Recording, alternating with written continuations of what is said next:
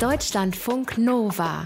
Eine Stunde Talk mit Sven Freger. In Krisensituationen, wenn wir vielleicht nicht wissen, wie es weitergeht, wenn wir auch nicht die Dinge so machen können, die uns Freude bereiten, dann kommt manchmal eine Facette von uns zum Vorschein, auf die wir möglicherweise nicht stolz sind. Doch vielleicht gibt es einen Weg, diese Facette etwas besser in den Griff zu bekommen. Dabei kann der Psychiater und Psychotherapeut Reinhard Haller helfen, hier kommt die Wiederholung des Interviews mit ihm aus Februar 2020. Viel Spaß.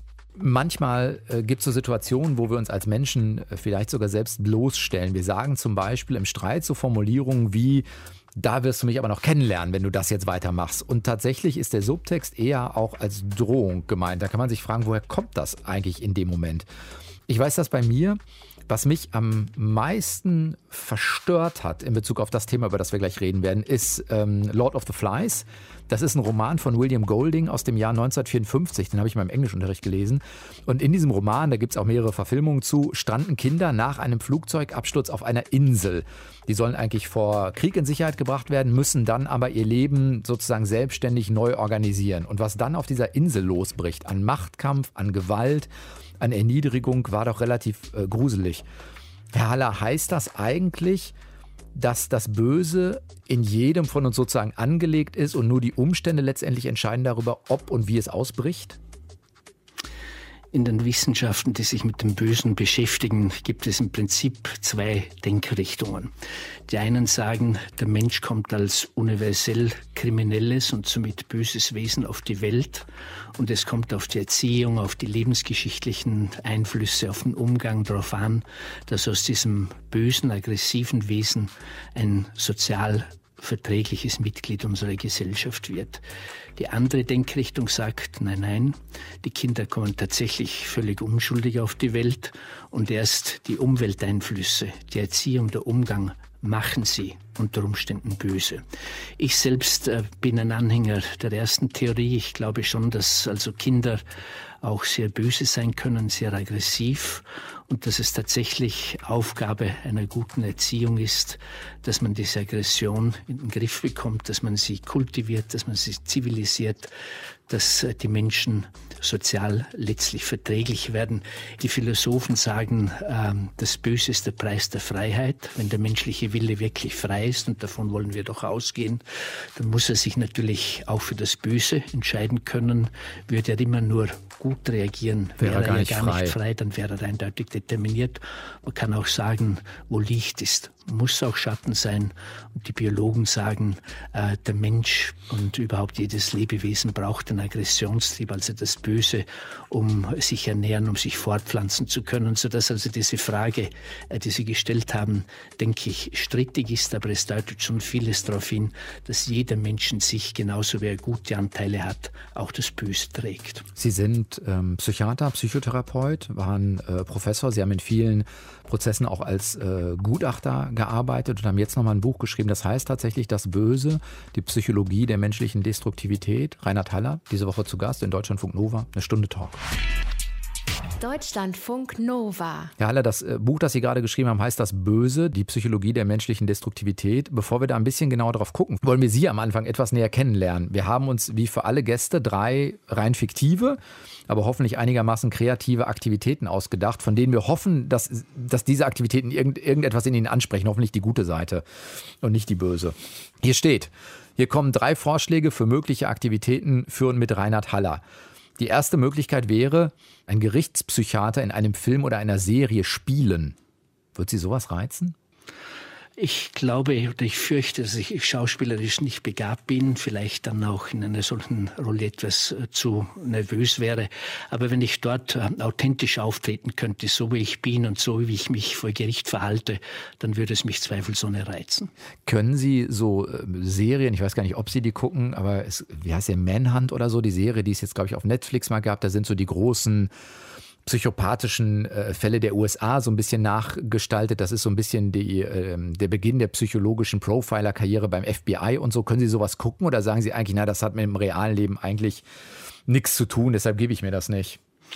Es ist also tatsächlich so, dass ich all das, was uns ja so reizt, was so anziehend ist, diese Geschichten über das Böse, dass ich das in meinem Beruf habe, den ganzen Tag und darum solche Fälle in der Regel also nicht mehr so gern anschaue. Das ist schon ein Privileg, wenn man Gerichtspsychiater ist, dass man alle diese Fälle hautnah miterleben darf oder in vielen Fällen auch miterleben muss. Äh, ich war übrigens auch immer sehr schlecht, wenn es darum gegangen ist, äh, im Tatort oder dergleichen zu erraten, wer der Täter ist. Äh, meine Frau hat dann immer gemeint, du willst die großen Kriminalfälle psychiatrisch lösen und kommst nicht einmal bei diesen einfachen Geschichten mit. Aber ähm, tatsächlich habe ich mich dann später in die Rolle des Drehbuchautors versetzt und seither bin ich immer sehr rasch fündig. Also ich weiß jetzt immer ganz, ganz rasch, wen der Drehbuchautor sozusagen zum Täter, zum Bösen gemacht hat. Zweite Möglichkeit wäre, einen Rorschach-Test absolvieren. Ich glaube, auf dem Cover des Buches ist, wenn ich das richtig gesehen habe, äh, zumindest eine Figur aus dem Rorschach-Test. Der Rorschach-Test ist, äh, glaube ich, nach wie vor ein ganz, ganz wichtiges und sehr, sehr gutes Verfahren. Er ist übrigens hier in der Nähe äh, entstanden, drüben in der Schweiz, glaube ich. Ne? In der Schweiz, ja. Rorschach, ich, Genau, ja. Ich würde auch den Hörern empfehlen, einmal sich ein bisschen mit Hermann Rorschach zu beschäftigen. Er schaut übrigens aus wie der Zwillingsbruder von Brad Pitt, ist aber in jungen Jahren verstorben. Ähm, er war ein Mann mit einem Lockenkopf als Kind, hat dann ähm, letztlich Kleckse gemacht, die so ausgeschaut haben wie seine lockigen Haare und auf dem Blatt zusammengelegt, also mit der Tinte, und dann begonnen zu deuten oder auch Wolkenbilder zu deuten. Und aus dem ist der Rorschach-Test entstanden, der in der Kriminologie nach wie vor sehr wichtig ist. In der Psychologie nicht mehr so beliebt, weil man sagt, er ist nicht so wissenschaftlich, er lässt zu so viel Interpretationsspielraum.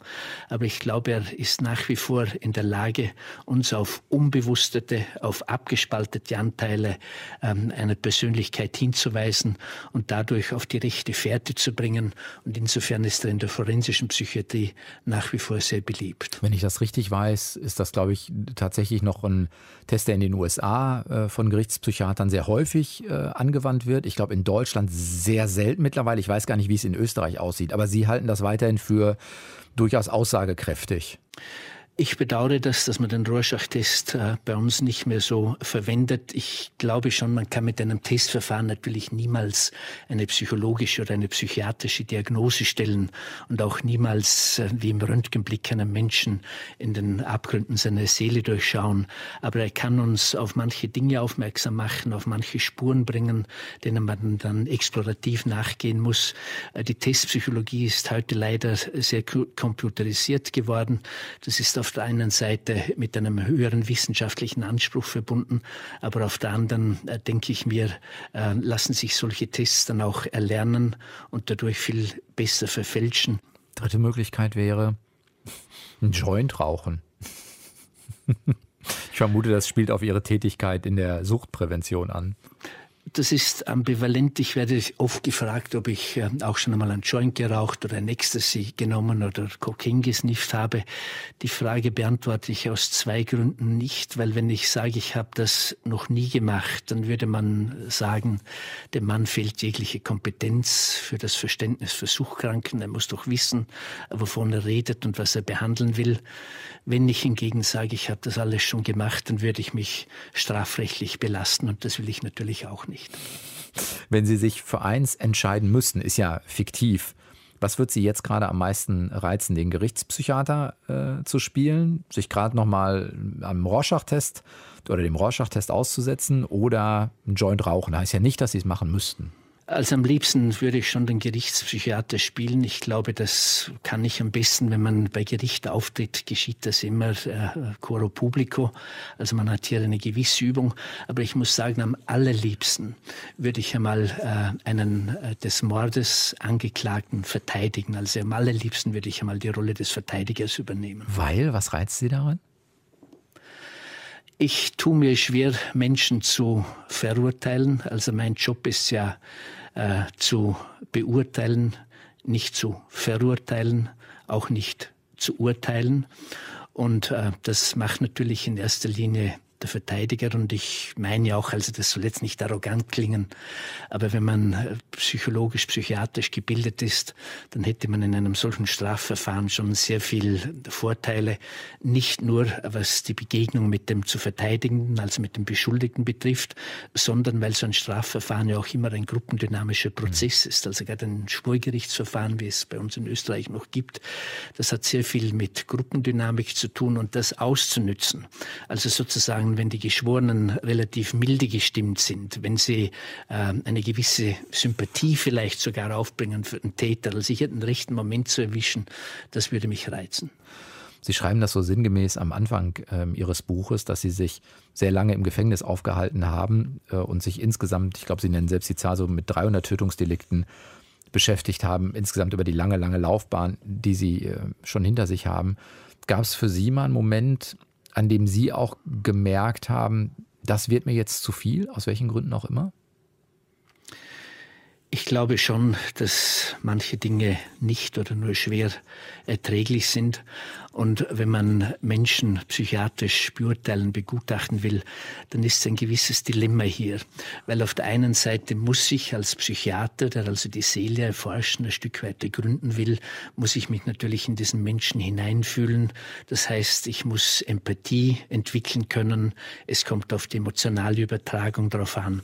Auf der anderen Seite ist es natürlich erforderlich, dass man als Gutachter völlig neutral ist, also der Stimme der Zu- oder Abwendung keinerlei Gehör verschafft, wie es im Gesetz also so sperrig heißt, also dass man sich nicht mit dem Täter identifiziert, dass er einem nicht empathisch wird und vor allem, dass man sich vom Täter nicht manipulieren lässt. Das, denke ich mir, ist ähm, das größte Problem, denn äh, Psycho äh, Kriminalität ist Psychologie pur. Es ist gar keine Frage, dass die ganzen psychologischen Dinge, also Scham, Eifersucht, Neid, Hass, Verletztheit, Gekränktheit, nirgends in so kristalliner Form zum Ausdruck kommen wie in Kriminaltaten und eine weitere Faustregel besagt, je größer ein Verbrechen, je spektakulärer eine Straftat, desto größer der dahinterstehende Psychologe. Das heißt also, jeder große Verbrecher ist auch ein großer Psychologe. Und mit dem muss man sich auseinandersetzen. Und deswegen ist es von ganz großer Wichtigkeit, dass man sich ähm, den Verurteilten ja nicht nähert mit einer gewissen Arroganz, äh, mit dem äh, Impetus eines Fachmannes, dass man ihn nicht von oben her besserwisserisch psychologisch ähm, behandelt, sondern indem man eben sagt, er ist mindestens psychologisch so gut drauf wie du selbst. Er hat es nicht gelernt, aber er hat einen unglaublichen Instinkt. Und dem sich zu stellen, aber auch dem sich zu entziehen, dieser manipulativen Kraft, das denke ich mir, ist in meinem Beruf überhaupt das Schwierigste. Aber wie machen Sie das für sich persönlich? Heißt das immer wieder nach vielleicht Begegnung mit Straftätern sofort in eine ich weiß es nicht, Supervision einzusteigen, in eine Reflexion, sich selbst Notizen zu machen, um Muster beim Gegenüber zu erkennen, auf die man möglicherweise erstmal doch reingefallen ist oder so. Also wie lösen Sie sowas für sich? Ich versuche das Ganze auch mit einer wissenschaftlichen Brille zu betrachten, dann wird es auch erträglicher. Also wenn ich sage, das ist ein bösartiger Narzisst oder das ist ein emotional instabiler Psychopath oder das ist eine schwer dissoziale Persönlichkeitsstörung nach dieser und jener Einteilung, dann verliert das Ganze etwas seinen Schrecken. Das ist im Prinzip derselbe äh, Schutzmechanismus, den auch Krebstherapeuten anwenden müssen. Äh, die würden ja auch vor Angst zugrunde gehen, wenn sie junge Menschen behandeln und äh, vielleicht keine Chance mehr sehen oder Mütter oder auch andere Menschen. Wenn sie das Ganze aber dann irgendwie mit, mit wissenschaftlichem Stellenwert betrachten, wie ist dieser Krebs, wie breitet er sich aus, spricht er auf die Therapie an, dann geht dieser Schreck ein Stück weit zurück und dann können sie diese Tätigkeit überhaupt nur ähm, ertragen. Und mit der Angst, die sie natürlich auch haben, fertig zu werden. Und das versuche ich immer. Und äh, ich muss auch sagen, was mir vielleicht schon ein bisschen fehlt, das ist auch das Gespräch mit Kolleginnen und Kollegen, die Intervision, ähm, denn die Gerichtspsychiatrie ist eigentlich noch die einzige medizinische Disziplin, wo der Einzelfall zu Hause ist, also wo es nicht um große empirische Gruppenvergleiche geht, sondern um N ist ist gleich eins. eins genau. Und äh, wenn sich zwei Gerichtspsychiater begegnen, dann sagen sie nicht Servus oder Grüß Gott oder Habedieri oder Tschüss oder dergleichen, sondern sie sagen immer, du Herr Herr, ich habe einen Fall, den muss ich unbedingt mit dir besprechen, weil man eben auch gerade in so einem unsicheren Bereich wie der Psychologie, Psychiatrie doch auch sehr dankbar ist für die Sichtweise und die Meinung eines anderen Fachmannes oder einer anderen Fachfrau. Gibt es so Fälle, wo Sie sagen, ah, da habe ich es doch nochmal gespürt, ich komme für mich an eine Grenze? Natürlich, das ist einerseits fachlich möglich, andererseits ähm, gibt es auch emotional ähm, dieses Problem.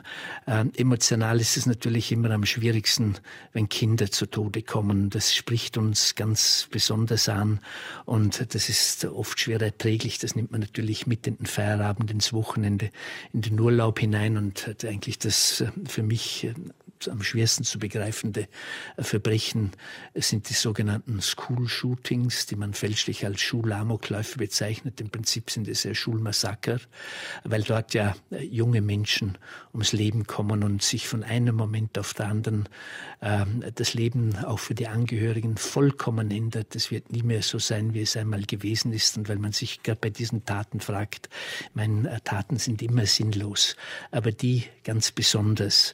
Äh, warum warum müssen so junge Menschen auf eine so grauenhafte Art und Weise ähm, zu Tode kommen? Das ist das Allerbelastendste. Fachlich, denke ich mir, ist es eher umgekehrt. Je schwieriger ein Fall ist, desto interessanter natürlich. Meine Tätigkeit besteht natürlich zu 90 bis 95 Prozent auch aus sogenannter ähm, Routinearbeit. Also das heißt, man muss den Berauschungsgrad, äh, den Blutalkoholspiegel, ähm, die Beurteilung der Effekte vornehmen oder auch die Frage, ob jemand drogensüchtig ist oder nicht, ähm, ob die Spielsucht einen Einfluss auf sein Tatverhalten gehabt hat, ob er eine Persönlichkeitsstörung hat. Aber manchmal bekommt man auch ähm, Highlights und das sind natürlich die fachlich besonders schwierigen Fälle, bei denen man das Gefühl hat, das könnte nun ein Laie nicht so ohne weiteres beantworten. Zum Beispiel? Die sich als ein Grenzbereich zwischen noch normal und bereits psychisch krank abspielen, als in dem, was wir Psychiater Psychiater als Borderline-Störungen bezeichnen. Was ist das für ein Beispiel? Also tritt das häufig auf oder können Sie mal falsch schildern, ohne jetzt Namen zu nennen, aber dass man mal eine Vorstellung bekommt? Eine junge Frau geht unvermittelt in die Fußgängerzone und äh, stößt einem Menschen, den sie gar nicht kennt, das Messer in den Rücken. Und das wiederholt sie zwei, dreimal, bis sie erwischt wird. Man kann bei ihr keine äh, psychische Krankheit finden, also sie hört keine Stimmen, keine sogenannten befehlenden Halluzinationen. Sie ist nicht wahnkrank. Sie sagt einfach, ich habe mir so einen Spannungszustand gehabt, ich habe etwas tun müssen und habe es dann getan, im Prinzip auch ein bisschen, um zu fühlen, wie das Leben ist oder wie das Leid oder wie das Sterben anderer Menschen oder ähnliches ist. Und da ist es natürlich oft schon sehr schwierig zu unterscheiden, ist eine solche Täterin in diesem Fall. Frauen sind ja Gott sei Dank viel seltener in Kriminaltaten ver, äh, verwickelt. Aber ist eine solche Täterin schwerst persönlichkeitsgestört oder ist sie bereits psychisch krank? Das spielt natürlich in der rechtlichen Beurteilung eine ganz äh, enorme Rolle. Weil zum also nehmen Sie als Beispiel, das wahrscheinlich auch unseren Zuhörerinnen und Zuhörern bekannt ist, den Fall Anders Breivik, der in Norwegen droben im Jahr 2011 ganze Reihe äh, von Menschen über 160 zu Tode gebracht hat. Und bei dem war dann der Gutachterstreit. Die einen haben gesagt, das ist eine fanatische Persönlichkeit, ein Rechtspopulist. Und die anderen haben gesagt, er ist wahnkrank. In dem, und, und er bildet sich nur ein, dass die Islamisten Norwegen überfallen und dass die Mohammedaner vor den Toren Oslo stehen und er sozusagen als Ritter aufgerufen ist. Und das zu unterscheiden, das war auch ein Sachverständigen nicht möglich. Da hat es diesen berühmten Sachverständigenstreik mhm. gegeben. Zwei Gutachter, drei Meinungen sozusagen. Und auch das Gericht war sich natürlich nicht wirklich sicher, ist er jetzt psychisch krank oder ist er es nicht. Und ähm, das sind aber natürlich für den Fachmann äh, die interessantesten Fälle, weil nicht nur spektakulär, sondern sehr selten und fachlich tatsächlich nicht einfach. Juckt Sie das in dem Moment? Ich glaube, Sie haben sich damals auch, Sie sind auch, glaube ich, danach gefragt worden und haben sich auch dazu geäußert. Juckt einen das fachlich zu sagen, ah, ich würde eigentlich aus akademischem Interesse, vielleicht auch ein bisschen aus dem Faszinosum heraus, dahin fahren, um den mal zu treffen und mir einen eigenen Eindruck zu verschaffen?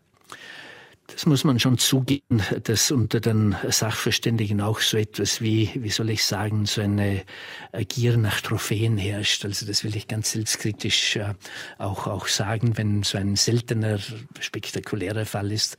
Natürlich ähm, fühlt man sich dann gern als Sachverständiger äh, berufen, um seine Meinung gefragt. Das ist aber schon eine falsche Eitelkeit, das muss man dazu sagen, weil äh, öffentlich interessant sind ja an sich die Täter und das, was sie angestellt haben und nicht so sehr äh, der, der eigentlich nur begutachten soll, ob sie psychisch gesund oder krank ist. Aber gerade im Fall Breivik war es schon so, äh, dass er mich schon auch sehr interessiert hat. Ich war übrigens zufällig zur selben Zeit gerade auch in Norwegen, habe die Tatorte gesehen, bin sogar dann auch gefragt worden, ähm, aber konnte natürlich die Begutachtung nicht durchführen, schlichtweg, weil mir die Sprache fehlt. Äh, und in der psychiatrischen Beurteilung ist natürlich die Sprache der Summ und Auf. Mhm. Hat äh, das Gericht hat das sozusagen dann, das weiß ich gerade nicht mehr, anerkannt, dass er psychisch krank ist oder nicht? Wie, wie, haben die, wie hat das Urteil gelautet? Nein, das Gericht hat im Prinzip das gemacht, was ähm, äh, äh, so recht und in Ordnung ist. Es hat gesagt, wir hören uns die Sachverständigen an. Die einen sagen, also er ist wahnsinnig und wahnhaft eingeengt und wahnhaft wehrlos. Die anderen sagen, es ist eine abnorme, gefährliche Persönlichkeit. Beide sollen, beide Seiten sollen ihre Argumente vortragen und wir machen uns dann selbst ein Bild. Ähm, nämlich diese Frage der Schuldfähigkeit, der Zurechnungsfähigkeit müsste er an sich nicht der Sachverständige beantworten, sondern das Gericht. Das ist im Prinzip eine Rechtsfrage. Und genauso hat es das norwegische Gericht auch gemacht. Und die haben dann äh, gemeint, trotz allem für und wider, wir sind der Meinung, er hätte auch anders handeln können. Er war noch schuldfähig und haben ihn dementsprechend verurteilt. Ich muss jetzt aber dazu sagen, letztlich war das ein bisschen auch ein Streit um des Kaisers Bart, nämlich dass der Mann gefährlich ist, mhm. gleichgültig ob noch normal, also nur Borderline, Borderliner, nur Narzisst oder bereits psychisch kranker, dass er bis in sein Greisenalter hinein eine Gefahr darstellen wird und deswegen die Gesellschaft vor ihm geschützt werden muss. In der Frage waren sich die Gutachter immerhin einig. Sie haben vorhin in einem äh, Nebensatz gesagt, dass sozusagen bei den äh, School-Shootings der Begriff Amoklauf für Sie eigentlich nicht der richtige ist. Weil? Amoktäter sind in sehr vielen Fällen psychisch krank oder sie stehen unter Alkohol- und Drogeneinfluss. Das heißt, äh, der Amoklauf, der kommt anfallsartig über sie, die Taten sind also nicht geplant, sondern sie laufen durch die Straße und knallen alles nieder, was sich bewegt. Das ist so das Klassische des Amoklaufs.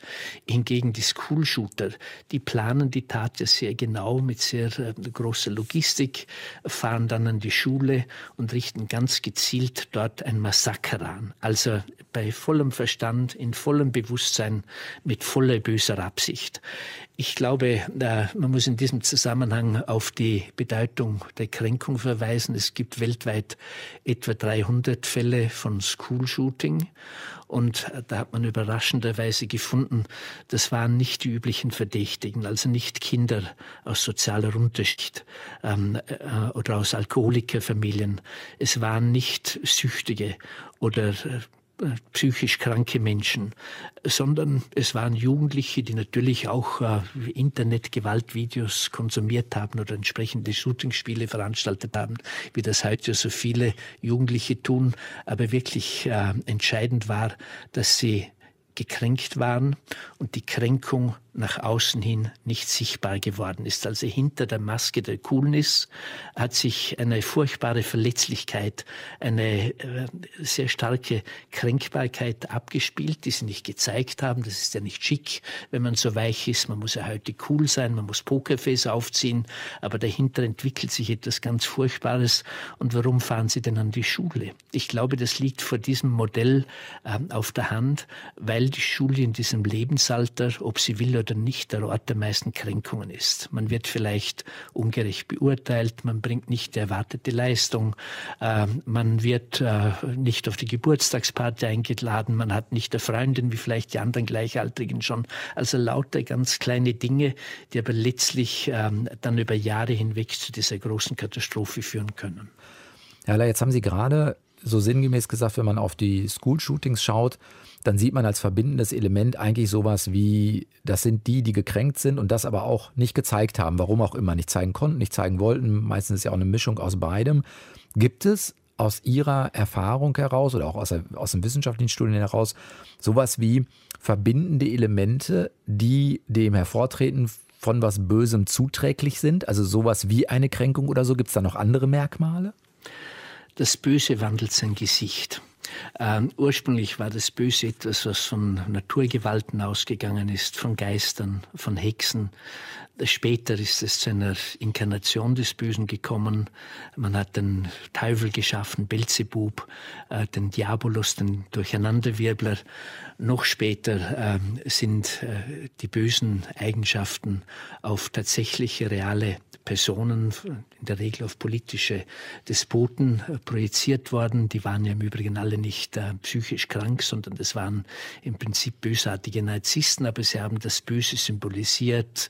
Nero, Adolf Hitler, Josef Stalin, Pol Pot oder wer auch immer. Und heute hat das Böse eine etwas andere Gestalt angenommen. Natürlich gibt es nach wie vor leider äh, den Vater des Bösen, das ist der Krieg, weil in ihm alles, was böse ist, äh, verwirklicht werden kann. Äh, aber ansonsten können wir doch in der Kriminologie beobachten, dass die großen Taten immer motivärmer werden. Das heißt, es sind nicht die großen Katastrophen, es sind nicht äh, Nöte, es ist nicht so sehr vielleicht auch die Gier, ähm, äh, sondern es sind kleine Motive, eben Kränkungen, die man nach außen hin nicht zeigt, ähm, sodass also bei einem Liebeskummer beispielsweise die ganze Familie, das ganze Umfeld ausgerottet wird. Ich will jetzt Liebeskummer nicht herabspielen. Mhm. Ich weiß schon, das ist eine schwere Depression mit hoher Suizidrate verbunden, aber dass man dann ein ganzes Umfeld umbringt, also nicht nur den Nebenbuhler oder die ähm, verlassen haben, die Geliebte, sondern auch noch deren Angehörige, das ist dann doch also weit, weit, weit überschießend. Und der zweite Trend, den wir beobachten können, zumindest bei uns in Mitteleuropa, Europa, das ist, dass sich das Böse ähm, immer mehr in den zwischenmenschlichen Bereich verlagert.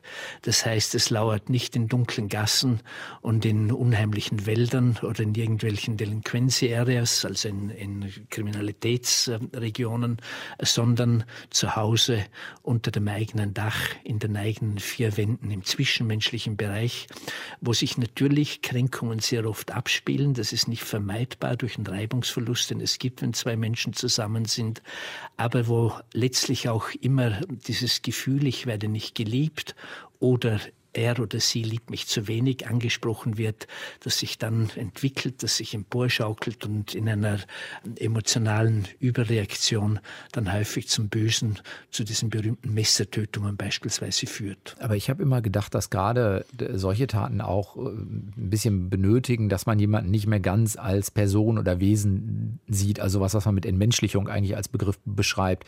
Wenn das aber Beziehungen sind, dann ist das doch genau der Mensch, der mir im Zweifelsfall jeden Tag nah ist. Wie geht das zusammen?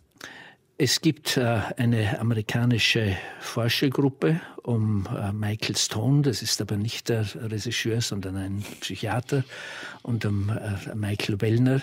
Und die haben versucht, das Böse zu graduieren.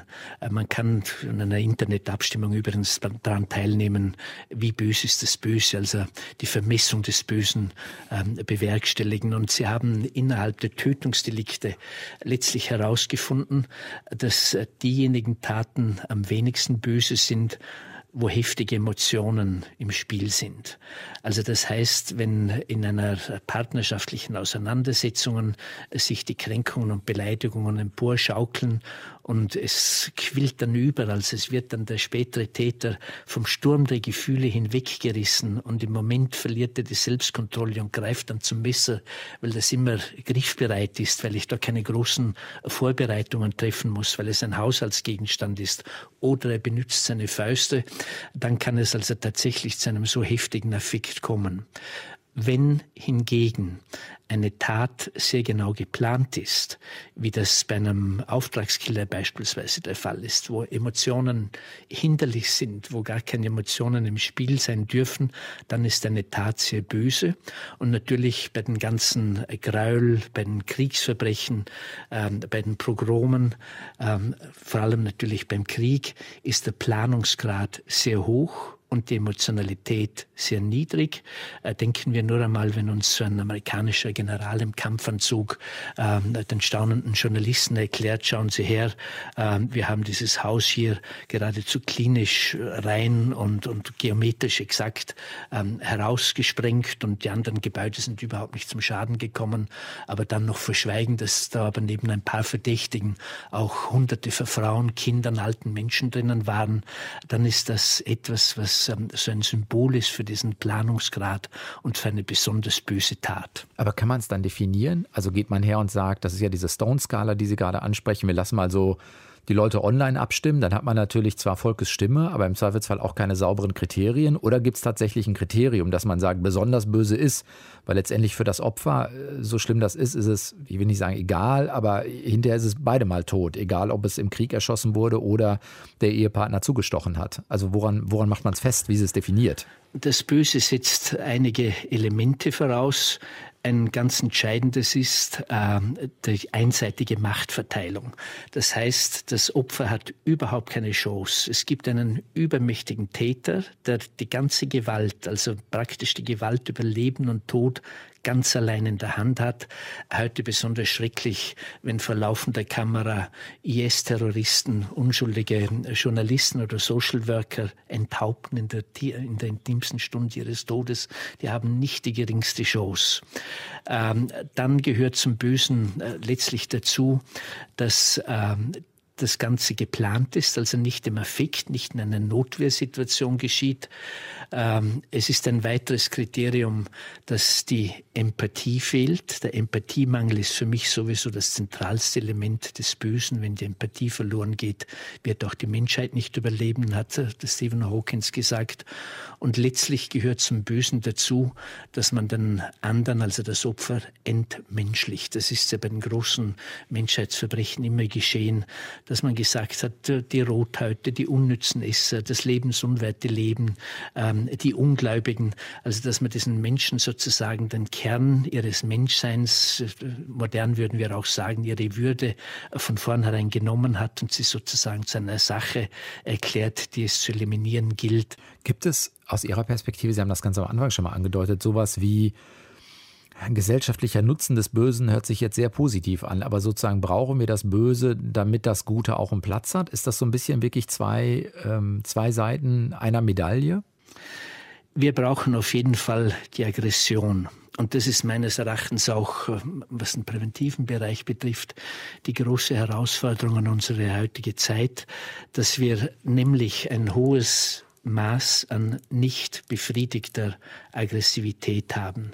Man weiß aus vielen, vielen Untersuchungen, aber auch aus der Lebenserfahrung, das gefährlichste Wesen auf Gottes Erdboden ist der circa 20 bis 30-jährige Mann, weil er eben hier einen enormen Zuwachs an körperlichen und psychischen Kräften hat, weil das Konzert der aggressiven Hormone auf Höchstniveau spielt, weil er so sozialisiert ist, weil er mit seiner Aggressivität nirgendwo anders hin kann. Das war früher etwas anders. Da hat es alle 20, 30 Jahre einen Krieg gegeben, der, auch der Aggressionsabfuhr diente bzw. diese bewerkstelligt hat. Man musste noch äh, Kohle schaufeln, Holz hacken, äh, Bäume fällen, was auch immer. Also auf jeden Fall Tätigkeiten verüben, bei denen sehr viel Aggressivität sinnvoll angewendet worden ist. Heute haben wir das, wenn man vom Sport absieht, nicht mehr. Und das, denke ich mir, müsste man sich auch im politischen, im gesellschaftlichen Bereich überlegen. Was stellen wir mit diesem hohen aggressiven Potenzial an? Wie können wir das sinnvoll umwandeln? Beispielsweise in wirtschaftlichen Wettbewerb, in kulturelle Höchstleistungen, in die schon genannten sportlichen Auseinandersetzungen, damit eben nicht ein Aggressionsstau und ein Aggressionsleerlauf entsteht, der in vielen Fällen dann äh, Wurzel des Bösen vor allem des motivarmen Bösen werden könnte. Aber ist das nicht eigentlich ein ganz trauriges Menschenbild, zu sagen, ja, es äh, gibt sozusagen angestaute Aggressionen, die sind von mir aus auch ein Teil von uns, aber die müssen irgendwie abgeleitet werden? Ist es nicht irgendwie möglich zu sagen, ja, wir sind heute zivilisiert genug, wir können das kognitiv bearbeiten, wir erkennen vielleicht, irgendwann verändert sich unser Leben, vielleicht auch in dieser Phase 20 bis 30 besonders, aber man kriegt das kognitiv irgendwie aufgefangen, also im Sinne von, ich merke, da passiert was mit mir, dann schaffe ich mir ein bisschen Menschen in meinem Kontext, mit denen ich drüber rede, also muss das sozusagen Richtung, irgendwo müssen diese Aggressionen auch raus, ist das nicht ein ich, trauriges Menschenbild ist jetzt eine, eine schlimme Umschreibung, aber Sie verstehen, was ich meine, glaube ich. Da haben Sie vollkommen recht, aber ich fürchte, es fällt uns nicht viel Besseres ein. Man hat nach dem Ersten Weltkrieg die gescheitesten Köpfe der Menschheit äh, damals, also Sigmund Freud, Albert Einstein und viele andere gefragt, die UNO, was können wir den Menschen vermitteln, dass so etwas Schreckliches nicht wieder passiert? Und die haben alle ihre Theorien aufgestellt, sind aber letztlich immer zu diesem, zu dieser goldenen Regel, die es in vielen Religionsgemeinschaften auch gibt, also nicht nur bei den christlich-judäischen Hebräischen, auch anderen, wo also sinngemäß drinnen steht, was du nicht willst, dass man dir das tut, das füge auch einem anderen zu. Oder umgekehrt, wie du selbst behandelt werden möchtest, behandle auch deine Mitmenschen, dass das eigentlich äh, die Sache auf den Kern bringt. Aber wir haben ja gesehen, es ist dann doch der Zweite Weltkrieg gekommen. Auch das hat also letztlich nicht wirklich etwas genützt. Aber ich meine schon, dass es letztlich um diese zwei Dinge geht. Wie gehen wir mit der Aggressivität positiv um? Äh, eine Möglichkeit ist, das wird jetzt als Kölner nicht überraschen, wenn ich das sage, aber ist also beispielsweise äh, der Fußballsport. Ähm, nämlich hier wird ja alles hinein projiziert, was wir sozusagen an bösen Emotionen in uns haben.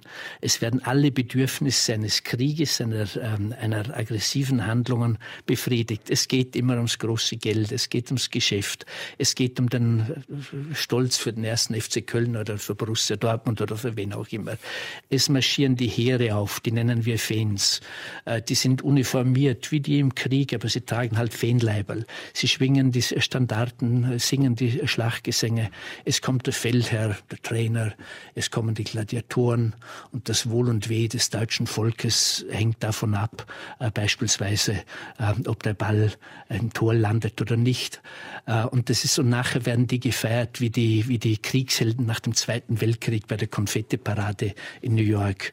Und das ist mir aber doch hundertmal lieber, wenn, um noch einmal das Beispiel zu strapazieren, Deutsche und Franzosen um einen Ball streiten und mit dem einen Schuss abgeben, als wenn sie mit Kanonen und Raketen aufeinander losgehen würden.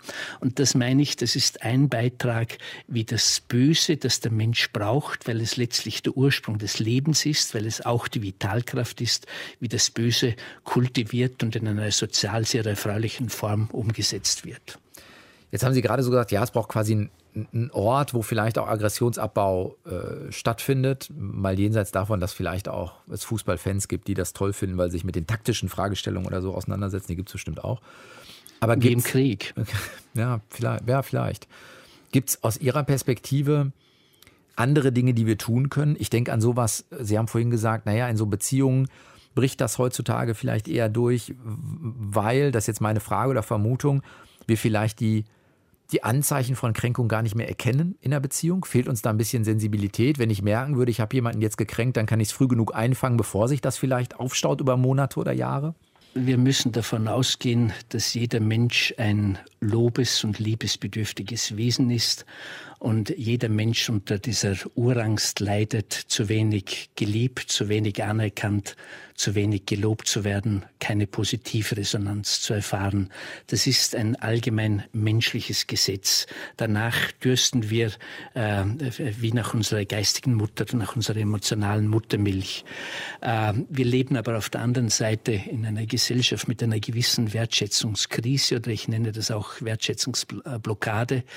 Das heißt, äh, wir leben im Zeitalter des Narzissmus, wo ich die ganze Wertschätzung, das ganze Lob für mich selbst Missbrauch, dann bleibt für die anderen Menschen nichts mehr übrig. Ich meine auch, dass wir unsere Emotionen immer mehr dem Computer angleichen. Wir werden aber niemals, da können wir so viele Smiley-Variationen entwickeln, wie wir wollen, wir werden niemals einer Maschine echte Emotionalität, echte Empathie beibringen können. So dass ich also letztlich glaube, ein guter Schutz äh, gegen das Böse äh, wäre, wenn die Menschen wieder so etwas wie eine gewisse Wertschätzungskultur entwickeln, wenn sie wissen, dass der andere Mensch auf Anerkennung wartet und wenn sie sich auch immer vor Augen halten, dass jemand anderen wertschätzen nur kann, wer genügend Selbstwert hat. Denn nur souveräne Menschen, nur gelassene Menschen, nur charismatische Persönlichkeiten halten das überhaupt aus, dass sie auch einen anderen Menschen loben. Und in der Regel kommt Wertschätzung, Lob mit Zinsen zurück. Eine Form des Zins davon ist auch, dass es die Menschen nicht böse, nicht aggressiv, nicht destruktiv macht sagt Reinhard Haller. Er ist Psychiater, Psychotherapeut, hat viel als Gutachter auch in Strafprozessen gearbeitet. Jetzt ein Buch geschrieben, das heißt Das Böse, Psychologie der menschlichen Destruktivität und war diese Woche zu Gast in Deutschlandfunk Nova, eine Stunde Talk. Herr Haller, vielen Dank. Vielen Dank für die Einladung. Sehr gerne. Ihr könnt das Ganze wie immer äh, hören, entweder direkt bei uns auf der Homepage deutschlandfunknova.de oder natürlich im Podcast, wenn ihr euch den Podcast runterladet. Und ich bin Sven Preger und nächste Woche wieder da. Macht's gut. Ciao. Deutschlandfunk Nova.